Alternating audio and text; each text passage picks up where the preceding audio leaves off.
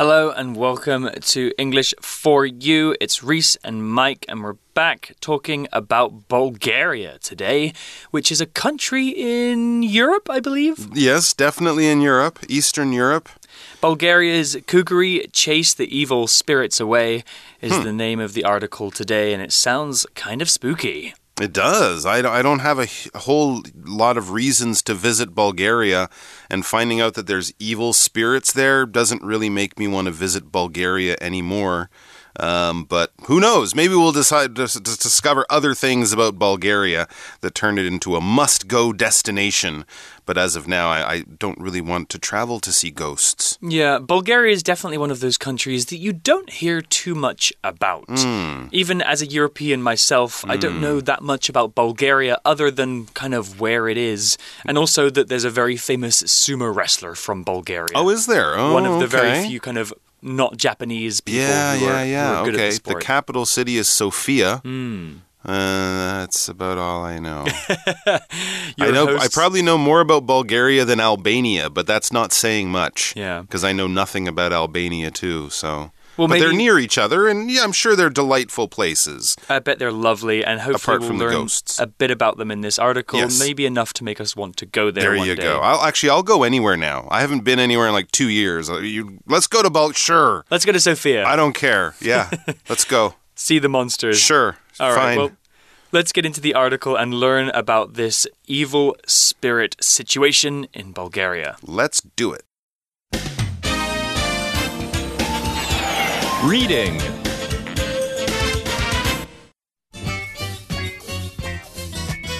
Bulgaria's kukeri chase the evil spirits away. What is fun yet scary? Kukeri. Every winter in Bulgaria, kukeri takes place all over the country. Kukeri is an old tradition designed to chase evil spirits away. Men and boys dress up in animal skins and hair and then put scary masks on their faces. They have huge bells tied around their waists.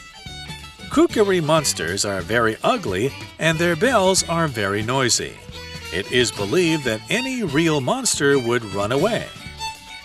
Every member of a kukeri group must have their own costume. A costume is either made by its owner or given by a family member. Each costume has many bells, which are usually handed down from parents to their children. Kukeri dancers also wear belts, which are covered with bells around their waists. The bells can weigh up to 100 kilograms. It takes a lot of skill to dance with this giant weight around your waist. The masks are usually made out of wood and decorated. Originally, only men and boys performed kukeri. In recent years, however, women and young girls have also participated. So the article begins with What is fun yet scary? Kukeri, Well. spelled K U K E R I. Okay. Every winter in Bulgaria, kukeri takes place all over the country. Kukeri is an old tradition designed to chase evil spirits away. So there's a grammar point to discuss here, which is using a participle phrase as reduced relative clause, which is noun plus verb ing or past participle. The article said kukeri is an old tradition designed to chase evil spirits away. Another way of saying this is kukeri is an old tradition that is designed to chase evil spirits away. So basically, a participle phrase is an adjective phrase that is headed by a participle. And participles are like present participles, which is verb with ing, or past participles, which are verbs that end in ed or en, etc. Here are some examples. The man who is sitting on the chair is my father could also be said as the man sitting on the chair is my father. Or many of the movies that are directed by Steven Spielberg have won awards. We could also say many of the movies directed by Steven Spielberg have won awards. Well, let's talk about this verb phrase here to chase something away. To chase something away means to make something that you don't want to be there go away. You force it to run away. Let's imagine you have an annoying little brother and he's pestering you and poking you, and you want him to just leave you alone. You could maybe chase him away with a stick or uh, something gross to make him run away. Maybe go and complain to your parents. In the article, it looks like we're trying to chase evil spirits away, Wow. which are basically ghosts or monsters or scary things that may or may not exist. Okay, I guess in kind of the same way that people here use uh, firecrackers at Chinese New Year, right? To Exactly. chase away Nian, that, that evil monster. Uh, I guess we're lucky here. We only have to use our firecrackers to chase one evil spirit, Nian, to chase him away. Bear there in Bulgaria, boy, they got a lot of evil spirits. And in fact, some of the men of this country will, will pretend to be these evil. What are they doing? It says men and boys dress up in animal skins and hair and then put scary masks on their faces. I think these people are trying to look like monsters and evil spirits. But this is this is actually something I've seen. I think in Germany or Switzerland maybe they have another kind of similar tradition. These these men will wear these kind of big scary monster costumes and you know scare kids and stuff like that. It's all part of the culture and supposed to be good fun. I think it's good fun for the men, but not so much fun for the children. But also in the in other countries in Europe they do this and it says they also they have huge bells tied around their waists. So big hairy men with bells around their waist kind of sound like cows actually in a field right? A lot of the cows in that part of the world in Switzerland, they wear bells around their necks, not around their waists. Um, of course, if it's a huge bell, it would be very hard to carry because something huge is big. It's gigantic. It's enormous. It's uh, stupendous, possibly you could even say, but really huge is just very, very big. All right, something could be big, and then if you see something bigger, you say that's a lot bigger, or you could say that is huge, like a certain type of animal. Look at that huge elephant. It must weigh several tons. So we got these huge monsters that are actually huge men. They're wearing animal skins and hair. They have huge bells, and they're just bothering people. Is that the idea? That's what it sounds like. All and, right. you know, I think there are also instances of this happening in Taiwan and China, right? Oh, really? Because you mentioned Nian earlier. Yeah, yeah, yeah. Well, around Chinese New Year, people often wear Nian costumes too, oh, right? really? Okay. The big kind of dancing lions.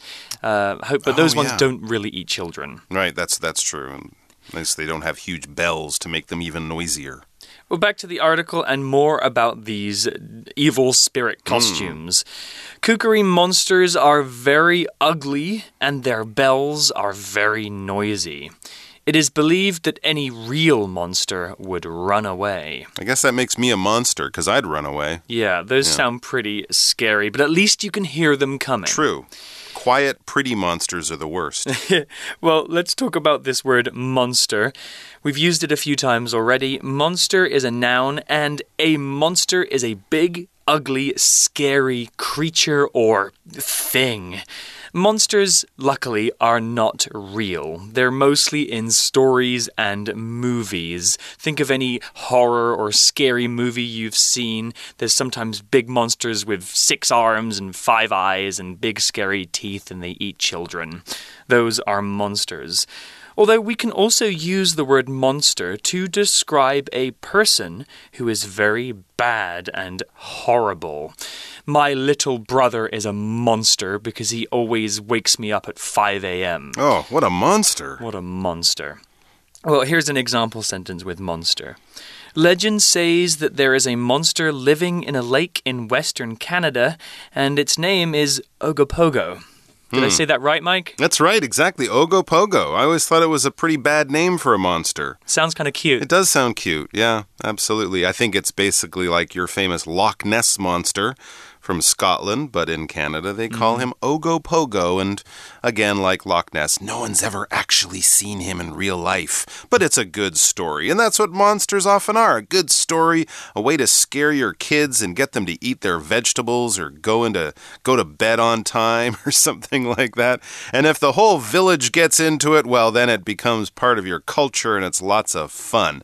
Now, if you want to be one of these monsters, one of these men who dress up and, you know, scare all their neighbors, it says every member of a kukeri group must have their own costume. Yes, you must provide your own clothes, people. You can't rent the costume. You can't order it on Amazon. You have to get your own hair and skin and bell and turn yourself into a monster. No cheating and getting your, your aunt or your grandmother to make it for you because each costume is probably quite different and unique for the person. What is a costume? It's basically special clothes that we wear for some kind of special activity probably a fun activity of some kind. Now, some people wear special clothes when they go to work, right? We think of a police officer in their uniform, or someone who works in a store wears a uniform, or something like that. Now, that wouldn't be a costume. That's a uniform. That's something you wear for a, a reason like being in a school, or being a nurse, or, you know, a doctor. They all have these different special clothes that we can identify them by. A costume is more for fun, for your activities, for your, uh, your, your social time, uh, a Halloween costume. That's something you might wear if you're going to a party where you're supposed to dress up, a fancy dress party. You'll get a costume and it'll be something fun, a superhero or, you know, something like that. And we could also use this word for clothing that actors or actresses will wear in a play or a movie or something, not their normal clothes, but special clothes for some kind of fun activity or even for acting in a play or a film. So, so, these costumes are supposed to make them look like monsters. That's the idea. And remember, you have to make your own. Well, yeah, the, the article tells us a bit more about these costumes. Okay. It says a costume is either made by its owner or given by a family member. Oh, so you could like get your grandfather's costume when he retires. Yeah, it's being passed down through the okay. family. I hope they wash them afterwards. Yeah, they could get quite smelly, uh. especially as probably you're sweating in them as you're dancing made of around. Hair and skins. Mm. Well, each costume has many bells, which are usually handed down from parents to their children. Well, that's kind of nice, actually. Yeah, it's keeping it in the family, it's very traditional. This phrase, hand down, uh, was used here to talk about how the bells are given to children. So the verb phrase hand down means to give something to your children or to someone younger than you so that they can use it. You hand down things like toys or clothes or pieces of jewelry, things that maybe you want to keep in the family. You can also hand down other things that are not physical. You can hand down stories or advice by teaching younger people.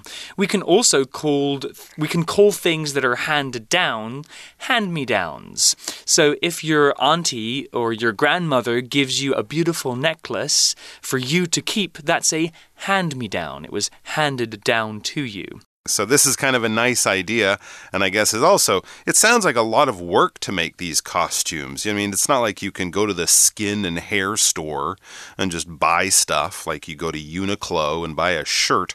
So it's probably makes sense that they're handing this stuff down, and the bells too. Uh, I haven't bought a lot of bells recently, but I imagine they're probably quite expensive. And we certainly know that if they're not expensive, they are heavy, which also probably means they're expensive. But let's find out how heavy. Kukeri dancers, we read, also wear belts which are covered with bells around their waists. Well, that makes sense. That's where you wear a belt, is around your waist, basically sitting on top of your hips, kind of, you know, cutting your body in half from your upper body to your legs and lower body.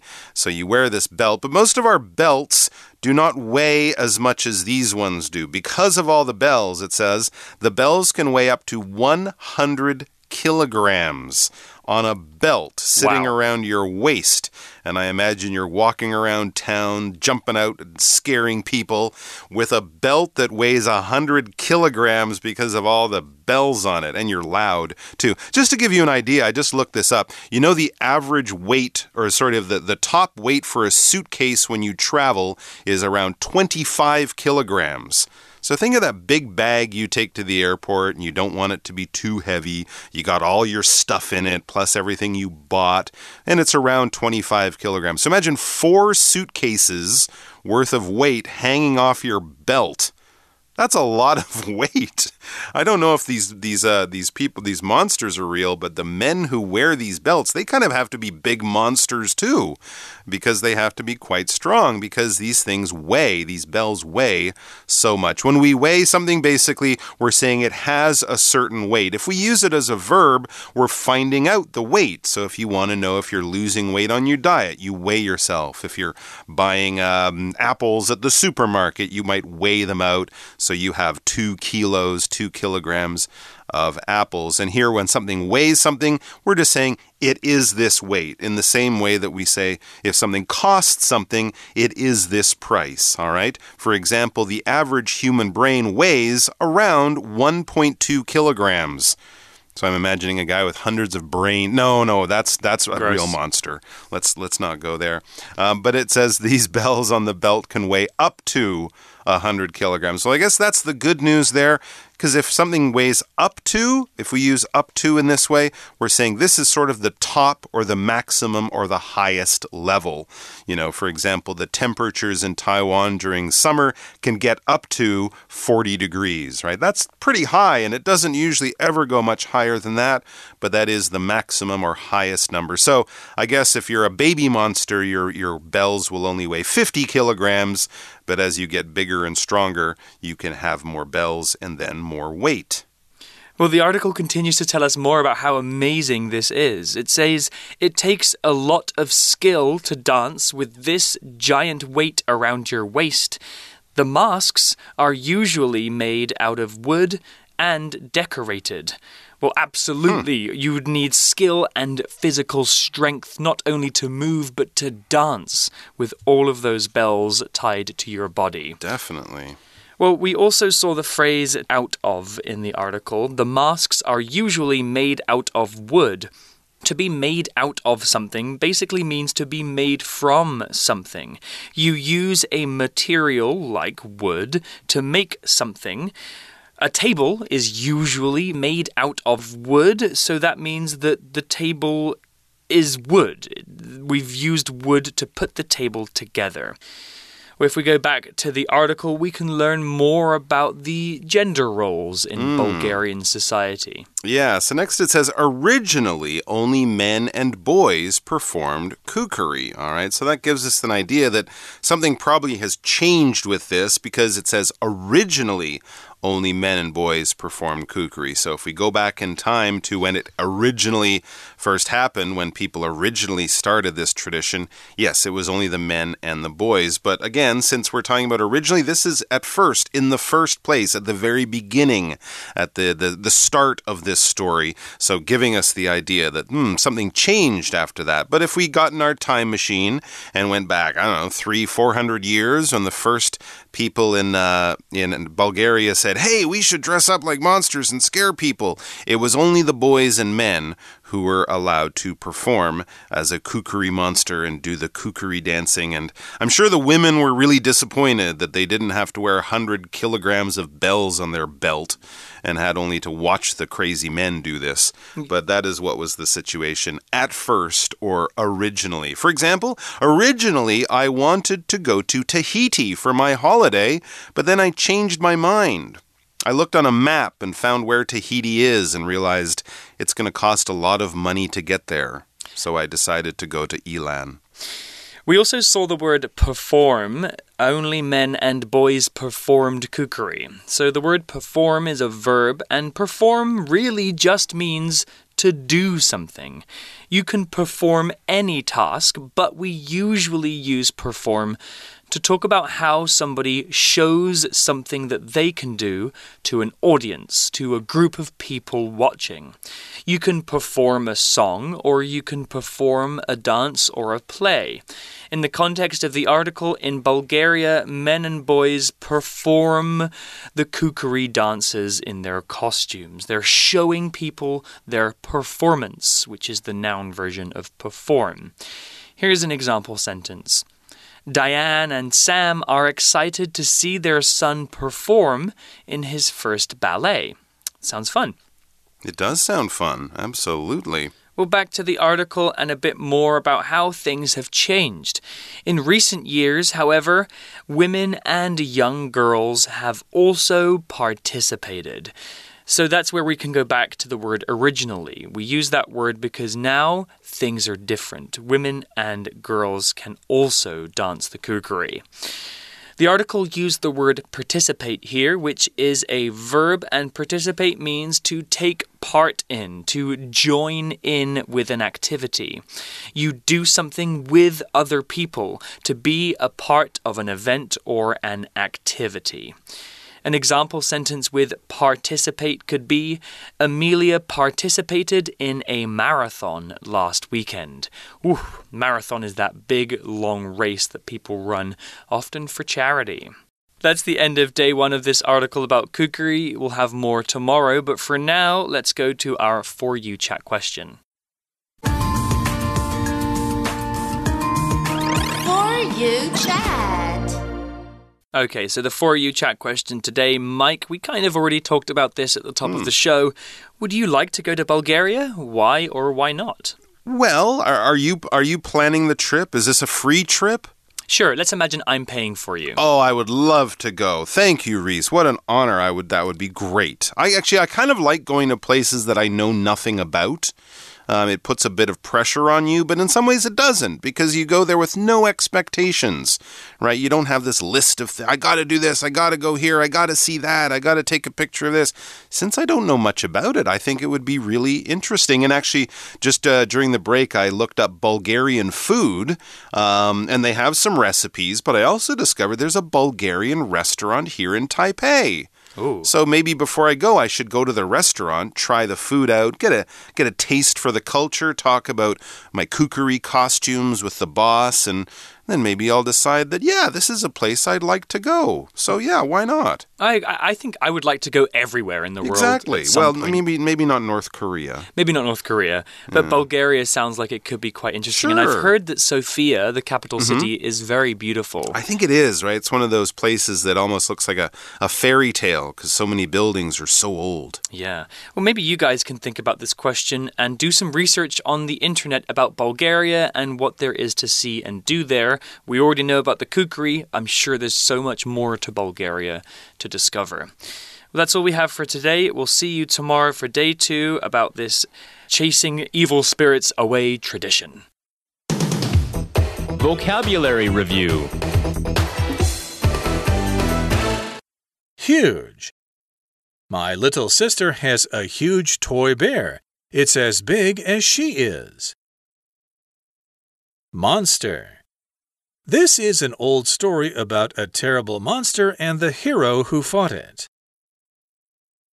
Weigh. You can bring a bag that weighs 20 kilograms or less on this airplane. Originally. This building was built 80 years ago and was originally used as a prison. Now it's a famous university. Perform. Clarissa normally comes here to listen to the music, but tonight she'll perform a song herself. Participate. Jenny wanted to participate in Sports Day this year, so she signed up for one of the running events. 智慧小补帖。 Costume